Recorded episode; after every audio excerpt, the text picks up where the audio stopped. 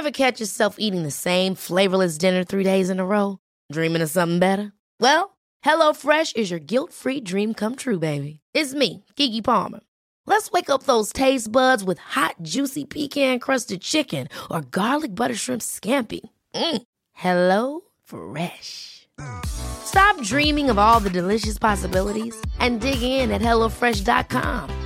Let's get this dinner party started.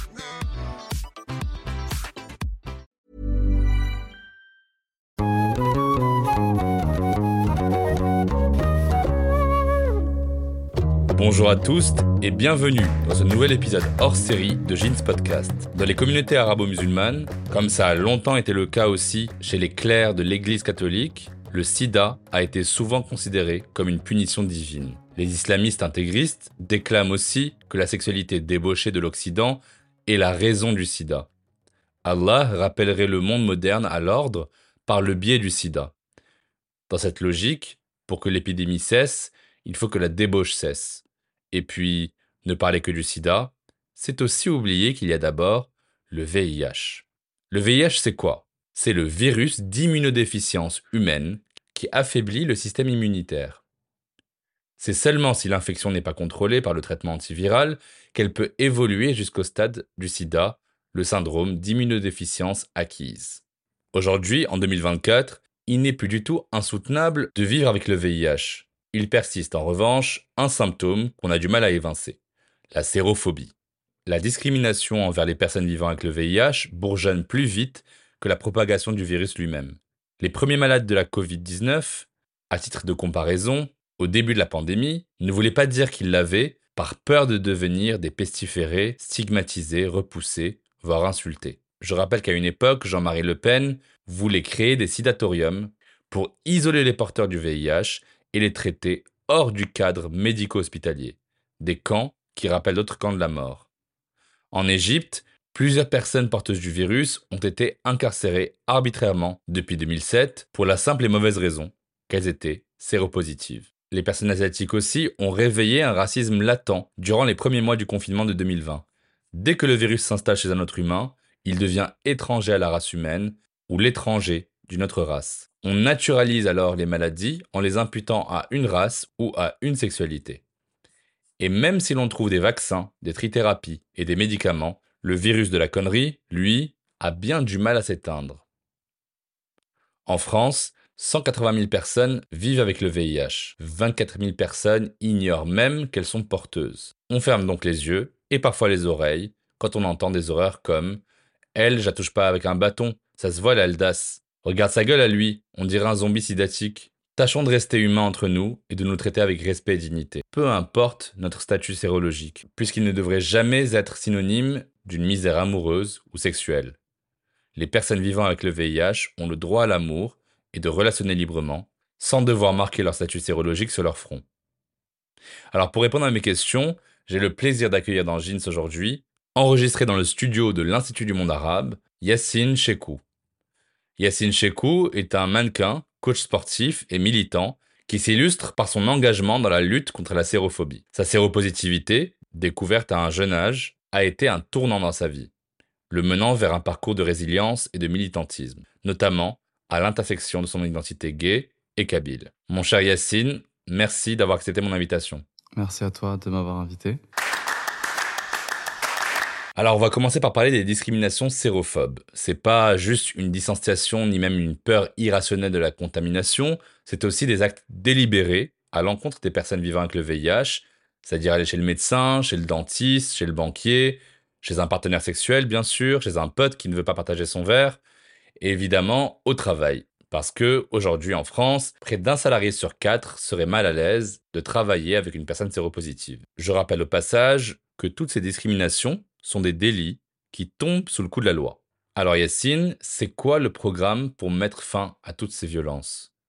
Bah, Je pense que déjà, ce qui est super important, c'est que les gens euh, apprennent à s'éduquer.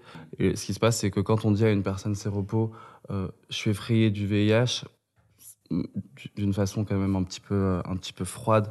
Euh, bah, c'est la personne, on a peur de la personne qui vit en fait avec le VIH. Et du coup, euh, du coup, c'est ce qui est important, c'est que les gens en parlent déjà plus et que et qu'on fasse preuve de, de compassion, d'empathie et, d'humanité tout simplement, parce qu'au final, aujourd'hui, toutes les informations sont là, donc on peut plus faire semblant de, de, de ne, plus, de ne pas les avoir puisqu'il suffit d'écrire VIH sur euh, sur Google et d'avoir toutes les informations et de savoir qu'une personne traitée euh, ne transmet plus le, virus aujourd'hui, qu'une personne traitée peut avoir des enfants qui vont être séronégatifs. Donc il y a comme un refus en fait de l'information, un refus d'évoluer avec euh, avec euh, la médecine qui a fait des progrès considérables. Aujourd'hui, il y a la PrEP pour se protéger. il y a des nouveaux traitements pour les personnes séropositives. Donc moi, par exemple, je suis je suis traité en ce moment euh, euh, de façon injectable, c'est-à-dire que tous les deux mois, euh, je vais me faire piquer au niveau de, des fessiers. Et ça garde du coup ma charge virale indétectable, c'est-à-dire qu'elle est dans j'ai toujours le virus, mais dans une quantité tellement basse que je peux plus du coup le transmettre. Et... Ça fait dix ans que je suis séropositif. Du coup, euh, il s'est passé énormément de choses hein, pendant, ces dix années. Il y a eu toute la phase au début où, où je l'assumais pas. Il y a eu toute la, toute la, honte qui est très caractéristique au final de, ce virus comparé à d'autres euh, indétectables égale intransmissibles. Donc, euh, en général, quand on commence un traitement après avoir été séroconverti, euh, la charge virale chute drastiquement et elle reste dans une quantité tellement basse que qu'on la qualifie d'indétectable. Et, du coup, quand cette, quand cette quantité est, indétectable, bah, indétectable égale intransmissible. Et voilà, donc il y a eu des, des plein d'études qui ont été réalisées sur des couples sérodifferents, donc une personne séropositive et une personne séronégative. Et en fait, il n'y a juste pas eu de transmission, donc euh, avec des rapports actifs, passifs, non protégés. Euh, c'est ouais, c'est quelque chose que certaines personnes ont encore du mal à, comprendre. Et ouais, c'est, fatigant parce que on a l'impression que c'est, délibéré, comme tu dis, et, et qu'il y a un vrai désir de nuire ou d'humilier ou de rabaisser la personne.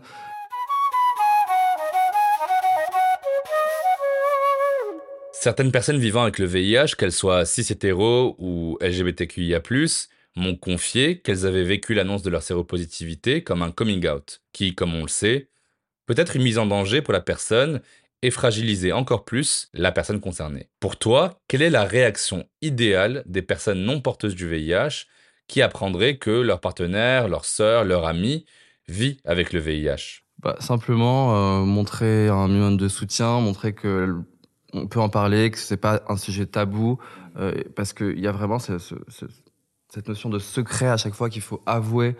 Moi, je me rappelle des premières fois quand je devais le dire aux mecs que je fréquentais, il y a aussi cette question de quand est-ce que c'est le bon moment parce que on vient de l'avoir euh, quand on quand on rencontre une personne on est un peu dans, dans l'insouciance, dans le romantisme au début, on n'a pas forcément envie de, de, de, le dire tout de suite, mais plus on attend et plus ça devient difficile.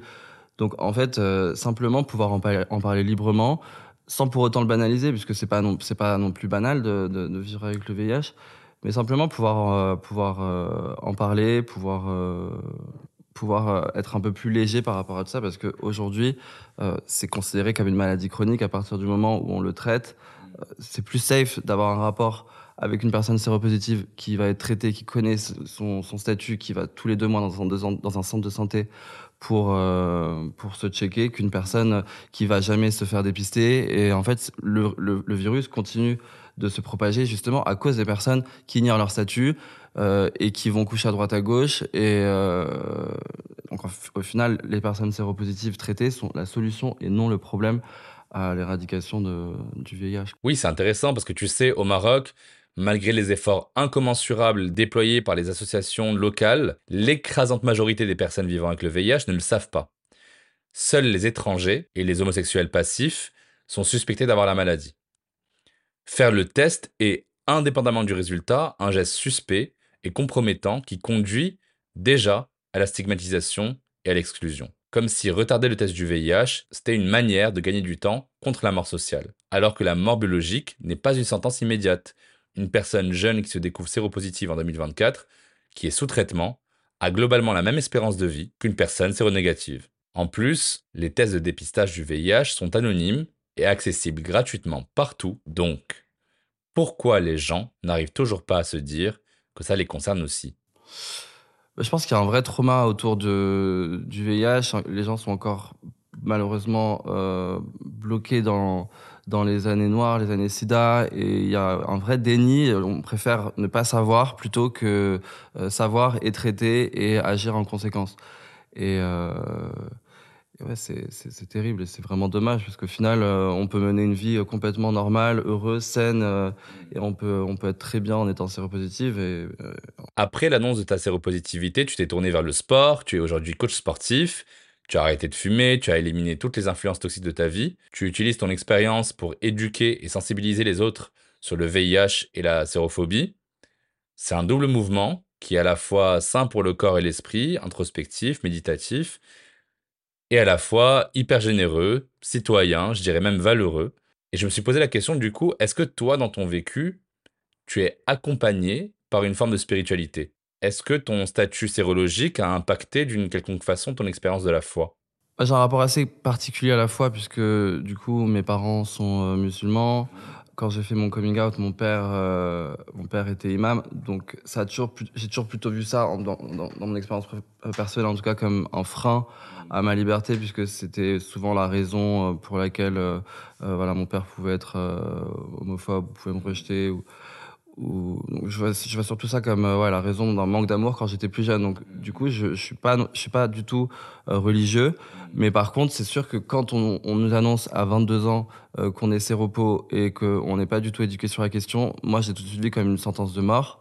Et donc forcément, on pense à la mort, donc on a un rapport différent à la vie. Et c'est vrai que ça m'a, ouvert les yeux sur plein de choses et ça m'a fait grandir beaucoup plus vite, je pense que les jeunes de 22 ans à l'époque. Et, euh, et, finalement, quand je repense à tout mon parcours, maintenant ça fait presque dix ans que je suis séropositif, indétectable. Euh, au final, je, je, suis fier de tout ce qui s'est passé. Et je suis, là, je suis qui je suis aujourd'hui grâce à ce parcours-là. Et, euh, et s'il fallait faire les choses euh, différemment, je pense que je voudrais même pas en fait les faire différemment, puisque ça m'a rendu activiste, ça m'a rendu euh, plus profond, j'imagine, plus euh, plus plus conscient aussi des choses qui m'entourent. Et, ça m'a permis de profiter aussi davantage de, de, mes amis, de, la vie en général. Alors je crois que tu es algérien, kabyle. J'imagine que tu as dû vivre la sérophobie plein de fois et je ne veux pas raviver ces mauvais souvenirs, mais je me demande si tu as observé dans ton propre chemin un rejet par des personnes arabes ou musulmanes du fait de ton homosexualité et de ta séropositivité. Parce que, évidemment, encore beaucoup de personnes croyantes, un peu bigotes, parlent de châtiment divin. Hein. Évidemment, bien sûr, ce n'est pas seulement l'apanage des personnes arabes et ou musulmanes. Mais il faut en parler. Bah, à l'époque, on, appelait, on parlait du VIH comme du cancer gay, donc c'était aussi une façon pour la société homophobe d'ostraciser encore plus les personnes euh, homosexuelles. En fait, moi, quand j'ai su que j'étais séropo, donc j'avais 22 ans, je venais juste de faire mon coming out, enfin deux ans. Et évidemment, je voulais pas en parler tout de suite puisque je me, je me suis dit que mes parents allaient évidemment faire le rapprochement entre ma, ma, sexualité et mon statut sérologique, parce que j'ai trois frères, et donc voilà, mes trois frères euh, sont en bonne santé, entre guillemets. Et donc je voulais pas leur donner aussi cette, euh, cette raison d'être de, de, encore plus homophobe et de justifier finalement leur homophobie. Et j'avais un oncle qui était, qui était euh, séropositif, lui parce qu'il était euh, usager de drogue. Donc en fait, j'ai vu aussi la façon dont ma famille pouvait le traiter quand il venait à la maison, et c'était pas du tout des trucs qui mettaient en confiance pour euh, m'ouvrir à eux. C'est-à-dire que quand, par exemple, il venait à la maison, qu'il allait se doucher, ma mère allait immédiatement changer les serviettes parce qu'il était séropo, donc potentiellement il allait me contaminer. Donc c'est pas du tout des, des choses qui m'ont mis, qui m'ont mis en confiance pour pour leur parler de mon statut. Et puis toute façon, vu la réaction qu'ils avaient eue par rapport à mon homosexualité, euh, finalement, il y a tellement de sujets tabous qu'on n'abordait pas et donc au summum c'était le VIH quoi. J'ai fini par leur dire quand j'ai décidé d'en parler au plus grand nombre et quand j'ai décidé d'en de, de, parler sur les réseaux sociaux puisque je voulais pas qu'ils apprennent via Instagram et via mes réseaux. Mais avant ça non, j'étais pas du tout dans un environnement euh, safe ou dans un environnement comme beaucoup de personnes euh, euh d'origine maghrébine, j'imagine c'est pas forcément euh, un lieu où on va parler euh, librement de, bah, de notre sexualité quand on est homosexuel ou quand on est queer tout simplement. Quoi. En fait, quand on a 22 ans et qu'on l'apprend, on est effrayé. Donc euh, c'est vrai que moi je vivais à l'époque chez mes parents, donc simplement avoir le câlin de ma mère qui me dit tout va bien, enfin ça, ça m'aurait ça m'aurait été d'une grande aide.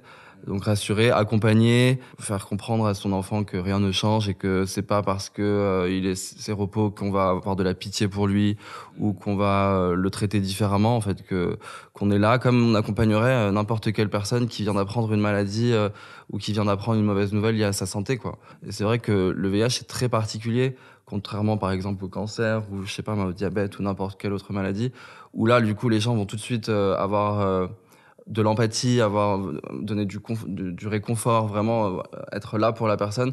Le VIH tout de suite, ça, en fait, je pense que les gens ont tellement cette peur de, de, de, la contraction, de, contract, enfin, de contracter le, virus, qui du coup ils finissent par projeter cette peur, cette ignorance aussi, puisqu'il y a énormément d'ignorance. C'est pour ça aussi que les gens finissent par être euh, méchants ou cruels. Ça part tout le temps de l'ignorance. Et donc on projette tout ça sur les personnes séropositives. Alors Yacine, bien sûr, tu n'es pas réduit à ta séropositivité. Tu es modèle photo, tu es mannequin, tu es membre du Pit Crew dans Drag Race France. Oh, Pit Crew Tu es même acteur dans des films et des clips. Tu as posé pour Jean-Paul Gaultier. Est-ce que tu penses déjà qu'on peut clairement améliorer la façon avec laquelle on peut représenter les personnes vivant avec le VIH dans le monde artistique et le monde de la mode? Je sens qu'il y se passe quelque chose et que on, est prêt en fait à donner la parole.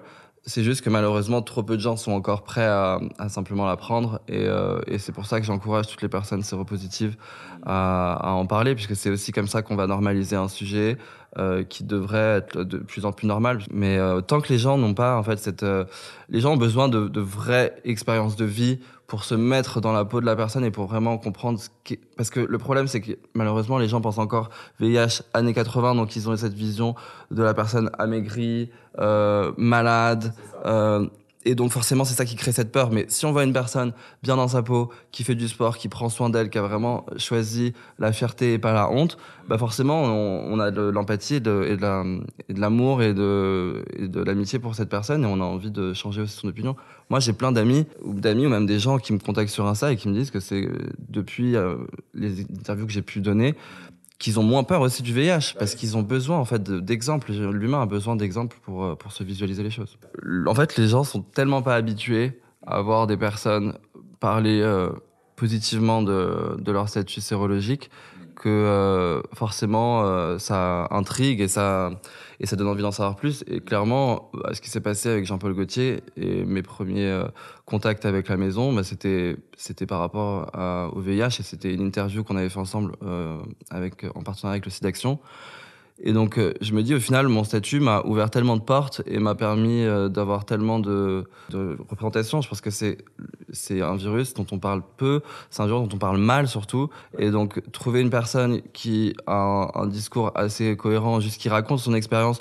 Moi, au départ, quand j'en parlais, c'était c'était pas égoïste, mais j'en parlais simplement pour me délivrer d'un poids. J'avais besoin de me délester de, de toute cette honte qui m'accablait, j'en pouvais plus. Et en fait, j'ai compris peu à peu que ça faisait du bien aux gens et que, en fait, tellement peu de gens le faisaient que du coup il y avait quelque chose il y avait, je devenais un peu la voix des personnes qui n'en avaient plus au final qui n'en avaient pas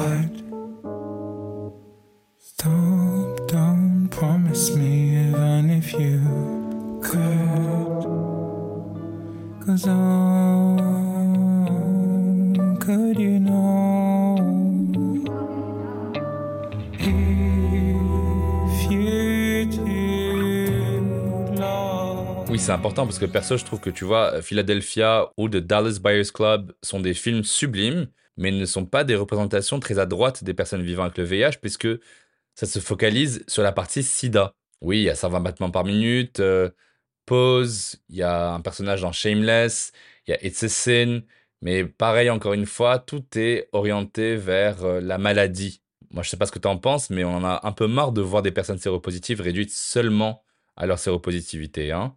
De la même façon qu'être lesbienne et musulmane n'est pas une histoire en soi, et qu'il y a mille façons d'être lesbienne et musulmane. Donc qu'est-ce que tu aurais aimé voir au cinéma, euh, voir incarner toi-même, si le personnage était séropositif? Bah, La plupart des films qui ont le plus marché autour du VIH, bah, c'est des films où il y a un personnage qui va mourir du sida, ou même, les, même des bonnes séries qu'il y a eu euh, récemment, genre It's a Sin, bah, ça parle souvent de la période, euh, la période sida, et bah, je pense que les gens se disent que c'est plus cinématographique, un truc un peu plus tragique, mais en fait, c'est plus ça le VIH aujourd'hui, et c'est ça qu'il faudrait changer aussi pour que la perception du VIH change. pour moi, ce qui serait bien, ce serait un, personnage euh, qui, ouais, donc est séropositif, euh, qui, qui, qui, qui, se traite, et donc euh, suivre un peu euh, quand il apprend la nouvelle, quand, quand, il commence à se traiter, quand comment il se, quand il va mieux, aussi voir quelqu'un de juste séropositif heureux.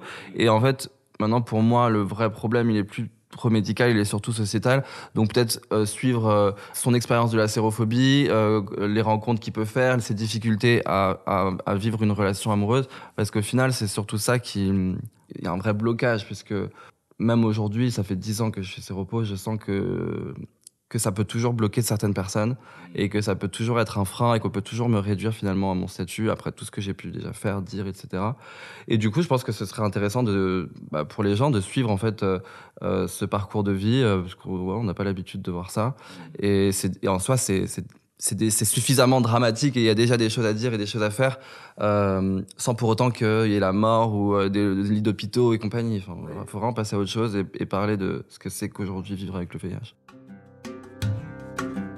Petite pause rapide dans notre conversation pour vous parler de Chaheri, notre partenaire du jour, qui célèbre la beauté de tous les cheveux. Chaheri est une marque de soins capillaires qui allie la science de la cosmétique française à la pharmacopée traditionnelle méditerranéenne en revisitant des ingrédients comme la figue de Barbarie. Découvrez leur gamme éthique, naturelle et vegan sur chaheri.com.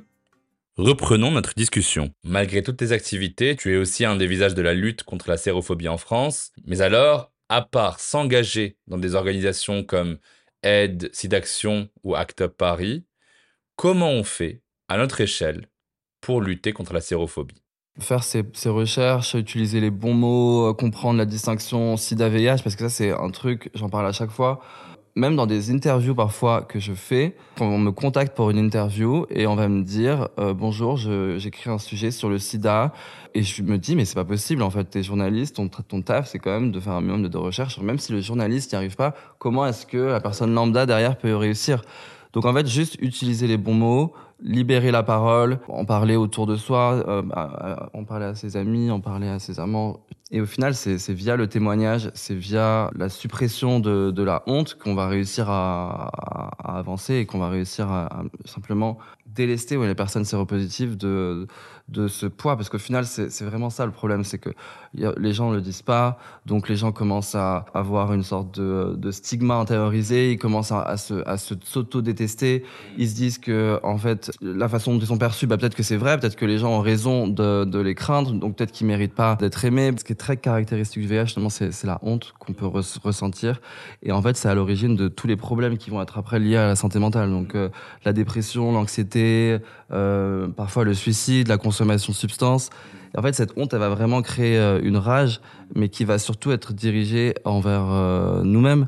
Et donc on finit par se négliger, on se respecte plus, on cherche à s'évader, à, s'évader, à fuir la réalité. Et c'est ça en fait qui devient toxique. On s'interdit l'amour alors qu'on mérite d'être aimé comme n'importe quel être humain. C'est cette honte qu'il faudrait absolument pouvoir euh, gommer, pouvoir dire je suis séropositif et alors tout va bien. Moi je connais des gens qui ont plus de 50 ans et qui ne le disent toujours pas à leur famille, qui même eux-mêmes sont dans une sorte de déni à ne pas vraiment se l'avouer. Et le problème avec euh, avec ça, c'est que tout ça c'est inconscient en plus, donc euh, on peut vraiment vivre toute une toute une vie comme ça. Puis quand on s'assume pas, on peut pas vraiment être soi-même, puisqu'en fait on a une sorte de dégoût de nous-mêmes et du coup bah c'est c'est juste une vie de malheur. Et en plus vu que c'est inconscient on le traite pas. Donc ça peut ça peut ça peut vraiment nous ruiner la vie. Et surtout et donc quand on est maghrébin queer séropo alors là euh, c'est encore plus facile de simplement euh, laisser les voix autour de nous euh, prendre le dessus et se dire que en fait oui on, on rencontrera jamais personne. Alors il y a des personnes qui sont horrifiées de savoir que certaines personnes vivant avec le VIH ne révèlent pas leur statut sérologique avant de coucher avec mais à ce que je sache, personne ne vient en date avec son carnet de santé. Donc c'est quoi selon toi les trucs à faire ou ne pas faire pour un perfect date ou une relation parfaite d'amour si un des deux est séropositif? Ça, c'est intéressant que tu te dises ça parce que justement, il n'y a pas longtemps, il y a un mec qui m'a écrit, et ça, je pense que c'est important de le dire, parce que pour certaines personnes, on devrait donner notre statut immédiatement, c'est-à-dire on dit bonjour à quelqu'un sur une application de rencontre et on devrait l'exposer, l'afficher euh, alors que pas du tout. À partir du moment où on se traite, à partir du moment où on se protège et du coup, euh, euh, par transitivité, on protège la personne avec qui on va avoir des rapports, c'est à nous et à nous seuls de décider quand on le dit, si on le dit, à qui on le dit. Donc on a quand même ce pouvoir-là, ce droit-là, que c'est notre vie, c'est notre corps. À partir du moment où on met personne à risque. Moi, il y a un mec qui m'a écrit, par exemple, il y a pas très longtemps, et qui m'a dit, euh, donc en fait, on se parlait sur Grinder. Sur Grindr, moi, je l'ai pas forcément écrit parce que je, l'avais fait, à une époque et en fait, c'est une application qui est fondamentalement sérophobe. Donc, euh, si on pour se, protéger mentalement, émotionnellement, je l'ai retiré parce qu'en fait, moi, je suis pas Wikipédia. Au bout d'un moment, j'en avais marre de faire de l'éducation tout, tout le monde à n'importe qui. Donc, je l'ai retiré et au final, j'ai parlé avec un mec qui m'a ensuite trouvé sur Insta. Donc sur Insta, on peut très rapidement comprendre que je suis séropositif parce que j'ai posté pas mal de trucs là-dessus. Et là, il m'a tout de suite écrit en mode, euh, mais euh, tu te dis activiste, mais euh, tu, tu, l'assumes pas au final puisque tu l'écris pas sur ta bio hein, Grinder, mais mais ça va pas, je sais pas quoi. Et donc là, je me dis, mais mais pour qui tu te prends en fait? Ça arrive à, beaucoup de personnes séropositives. C'est aussi pour ça en fait que les personnes séropositives finalement le disent pas. Il y a plein de séropos aussi qui, qui disent, qui mentent, qui doivent en fait mentir en disant qu'ils prennent la PrEP parce qu'ils savent que ce sera beaucoup mieux accepté et admis, alors qu'au final c'est exactement les mêmes risques quand on est sous PrEP et quand on est sous traitement. Euh, et donc on finit par ouais, devoir mentir alors qu'il y a aucun, aucune raison de le faire quoi. Quand tu commences une conversation, tu vas pas donc j'ai cette maladie, j'ai cette infection, euh, il y a pas longtemps j'ai eu des morpions. Enfin non en fait, juste euh, on parle et puis euh, si on est de plus en plus intime, euh, là, on, abordera plein de sujets, mais ça reste de l'intime, de l'ordre de l'intime au départ et en fait euh, c'est pas forcément les premiers sujets qu'on met sur la table. Quoi. Souvent, bah, on me demande parfois des, des détails sur comment est-ce que euh, j'ai été contaminé. Je trouve que c'est un peu une sorte de curiosité morbide. Je vois pas du tout euh, ce que, enfin, l'intérêt en fait de me poser cette question-là. Donc, parfois, je pense que ça part pas forcément de mauvaise intention, mais c'est juste de la maladresse. Ce que j'aimerais entendre, c'est simplement qu'on ouais, qu'on me pose, euh, qu'on me demande simplement comment est-ce que je, comment est-ce que je me sens, comment, est-ce- comment est-ce que je le vis, euh, comment est-ce que j'ai supporté le traitement, enfin des questions s- s- saines et bienveillantes, tout simplement parler euh, du VIH avec bienveillance et pas avec une sorte de même de fétichisation. Moi, j'ai déjà j'ai déjà eu des histoires avec euh, avec des mecs qui fétichisaient en fait mon statut. Il y a même un, chanteur euh, dont je vais taire le nom qui a écrit une chanson autour de mon statut avec des paroles. Bon, attendez, j'ai envie de vous les lire parce que peut-être que vous avez deviné le chanteur du coup. Bah. Il y a dans ton corps tous les vices, cet aspect tout toxique qui m'excite. Je tomberai bien dans le feu, je me moque du danger. Je mettrai même mon sexe à brûler, je prends le risque de toi. Là, c'est quoi? Donc en fait, c'est donc c'est un héros et il a, tellement de courage que du coup, il, arrive à dater une personne séropositive qui incarne le danger, euh, qui incarne le vice, qui incarne la perversion. Et en fait, d'ailleurs, quand il a commencé à écrire cette chanson, c'était un peu à ce moment-là que que ça a dégringolé et que j'ai j'ai- j'ai préféré qu'on arrête la la relation. D'ailleurs, maintenant, je le vois un peu euh, faire des trucs avec ses actions. Donc, peut-être qu'il a changé d'opinion là-dessus. Euh, je sais pas, on n'est plus du tout en contact. Mais en fait, c'est juste pas possible. Et, malheureusement, il y a pas mal de gens aussi qui ont ce- cette, espèce d'état d'esprit, c'est-à-dire moi j'ai pas peur, moi je peux, je me, je ris du danger, je peux te dater. Mais en fait non. Et ça c'est encore un autre problème aussi, les gens qui fétichisent. euh, Puis en plus quand on est rebeu, il y a une double fétichisation des corps arabes euh, sur les applications de rencontres dans la communauté homosexuelle. Mais ça c'est un autre sujet.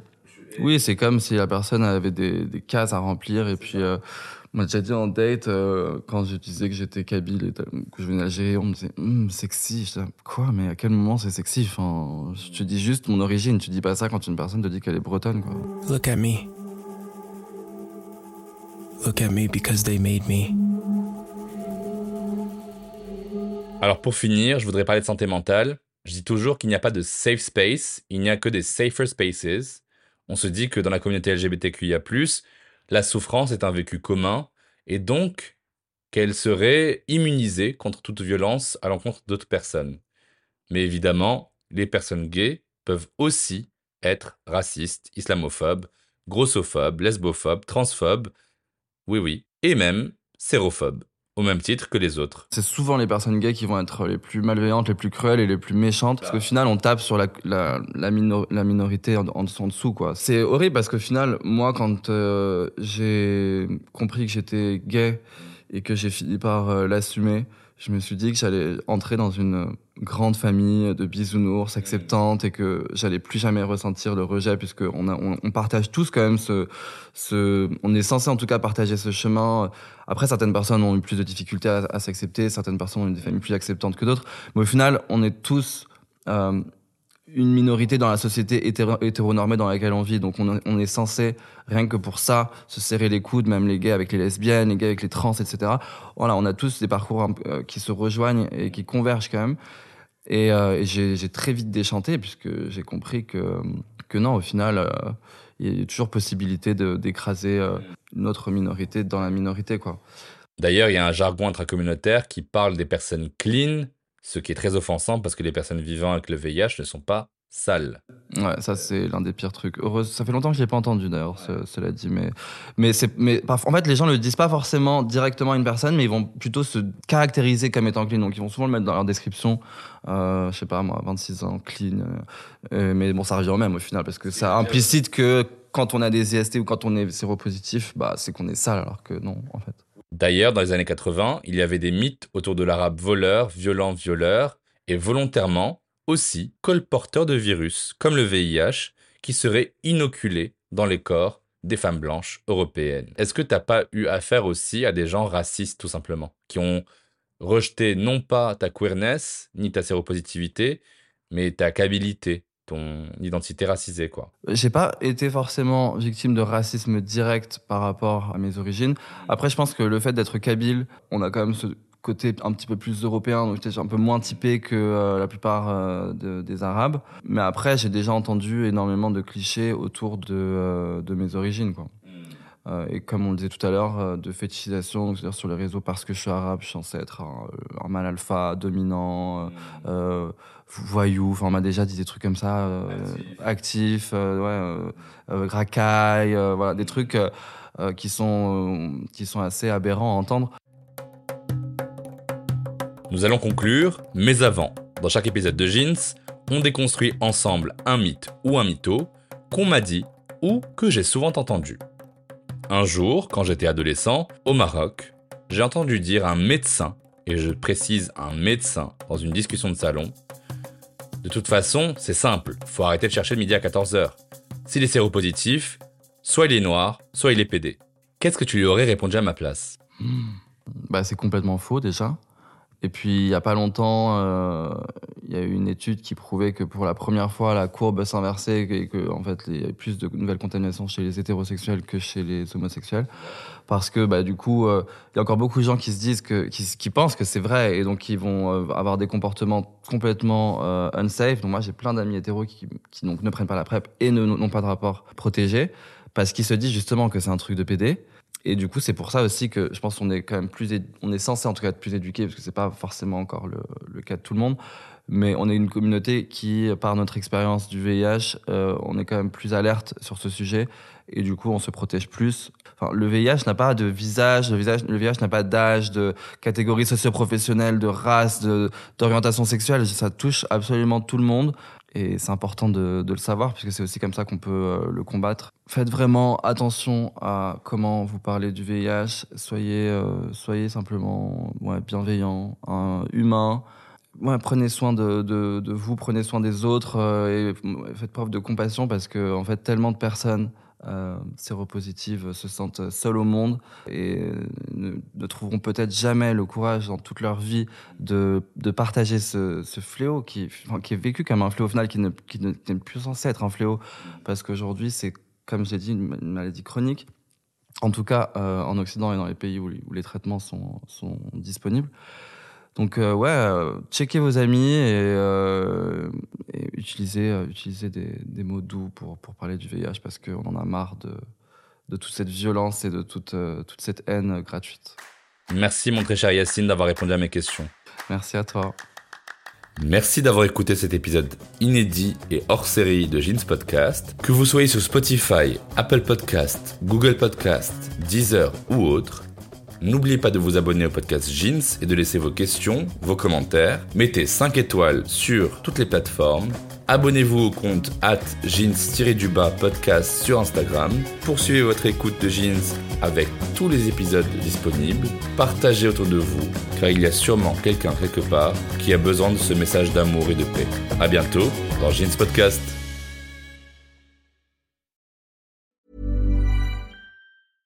Ever catch yourself eating the same flavorless dinner three days in a row? Dreaming of something better? Well, HelloFresh is your guilt-free dream come true, baby. It's me, Kiki Palmer. Let's wake up those taste buds with hot, juicy pecan-crusted chicken or garlic butter shrimp scampi. Mm. Hello Fresh. Stop dreaming of all the delicious possibilities and dig in at HelloFresh.com. Let's get this dinner party started.